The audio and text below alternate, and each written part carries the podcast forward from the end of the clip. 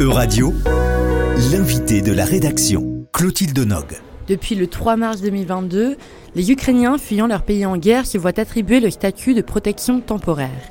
Un statut activé pour la première fois depuis sa création en 2001.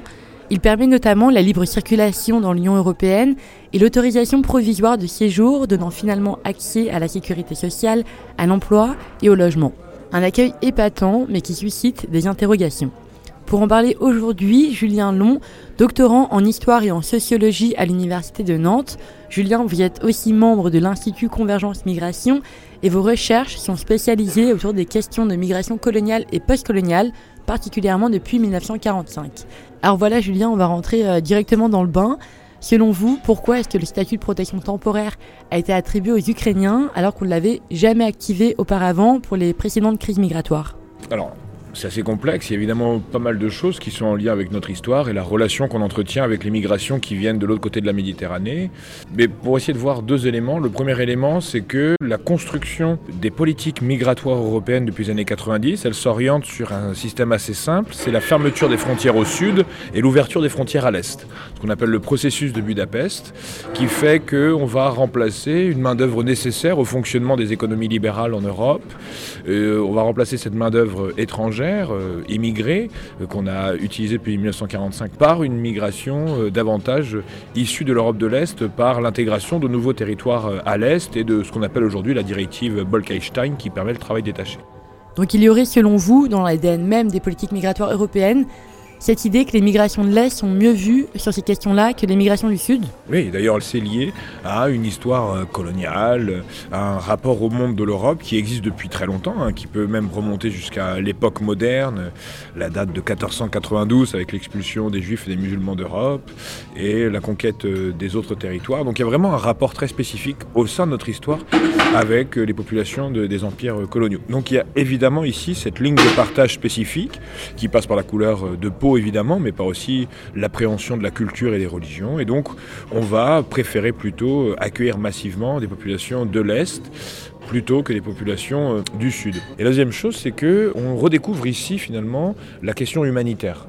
C'est-à-dire que l'Europe et les territoires européens sont dans, une, dans un processus de guerre et d'un un processus assez ancien des démocraties libérales qui vont lutter contre des démocraties pensées autoritaires ou des États autoritaires.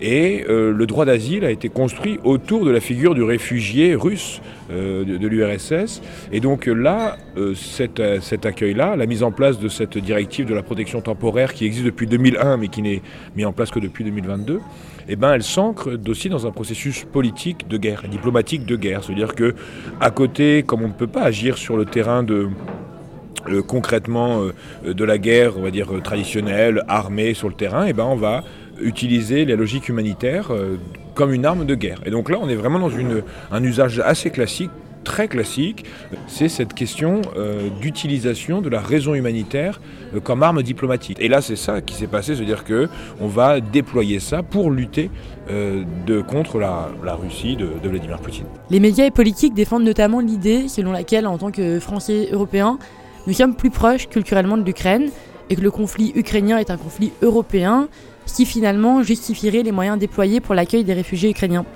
Prenons d'abord ce côté de la proximité culturelle. Euh, nous sommes beaucoup plus proches de Maliens, d'Algériens avec qui on a partagé réellement une histoire et surtout que euh, penser l'histoire en, termes d'Europe, c'est faire une erreur. Selon moi, c'est euh, se décentrer. L'histoire de l'Europe, c'est une histoire méditerranéenne avant tout, au tout départ, avant l'orientation atlantique et, et l'époque moderne. Mais donc, c'est-à-dire qu'on partage beaucoup plus de choses avec les populations d'Afrique de l'Ouest, d'Afrique du Nord notamment nous sommes clairement plus proches euh, dans la culture, dans ce que l'on apprend, dans euh, voilà, la littérature, etc., des populations euh, africaines, d'Afrique de l'Ouest notamment, des anciennes colonies. Et aujourd'hui, on va construire une, image de l'étranger, de l'ancien indigène, justement, des empires coloniaux, comme une image repoussoire. Et donc, c'est surfer sur cette idée-là, qui, depuis les années 2000, une Europe blanche et chrétienne, etc. Et le deuxième aspect, c'est que effectivement, depuis 2014, 2013-2014 et les révolutions euh, ukrainiennes, donc Maïdan, etc., il y a un processus d'européanisation de l'Ukraine. L'Ukraine euh, se détache progressivement, s'est détachée progressivement du giron russe pour s'orienter plus sur une question européenne.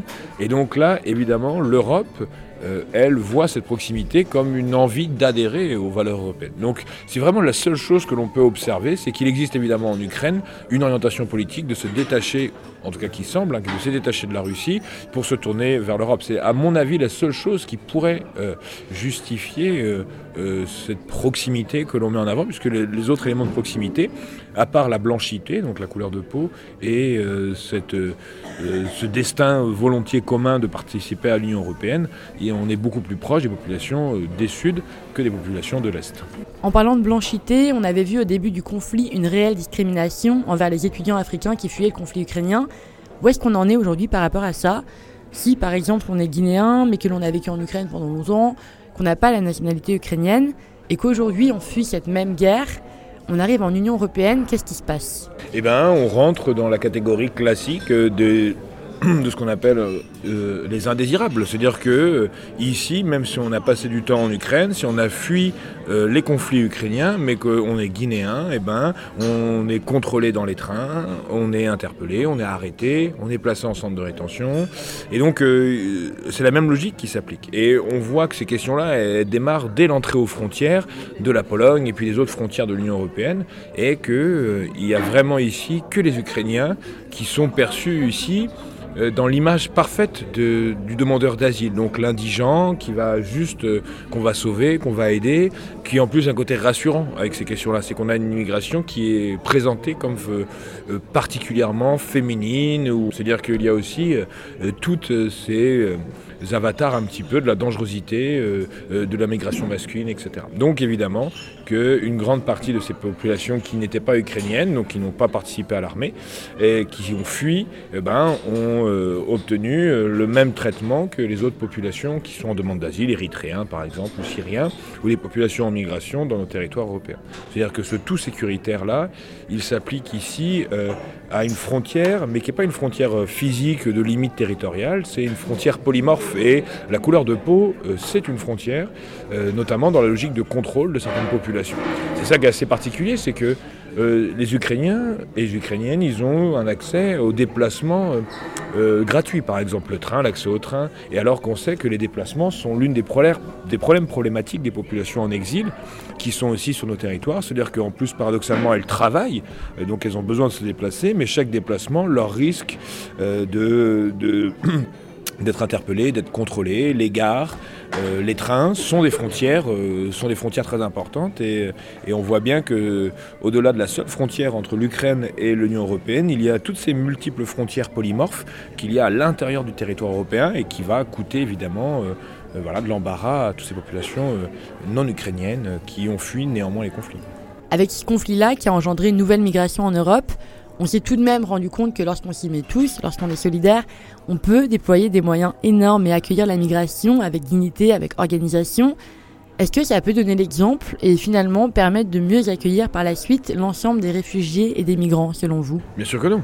Dans la loi sur la question de l'asile et de l'immigration, on va encore renforcer justement euh, la question du, droit d'asile. On va restreindre davantage ces questions-là. On va accélérer les processus de, retour au pays, de déportation des, des, populations qui ont été déboutées. On va remettre avec plus de force la question de la double peine, c'est-à-dire qu'un délinquant étranger sera par la suite expulsé. Et on voit bien qu'aujourd'hui, cette cette question des étrangers, elle structure le débat public et donc elle est utile euh, pour pouvoir gagner des points politiques. Et donc on voit bien qu'on va être ici dans cette surenchère très importante de construction d'un indésirable, de populations repoussoires, que sont les populations en exil, les populations euh, non blanches, etc., qu'on va déterminer comme des, euh, des criminels, des agresseurs en puissance, et que les discours politiques vont utiliser pour mettre en place une politique sécuritaire.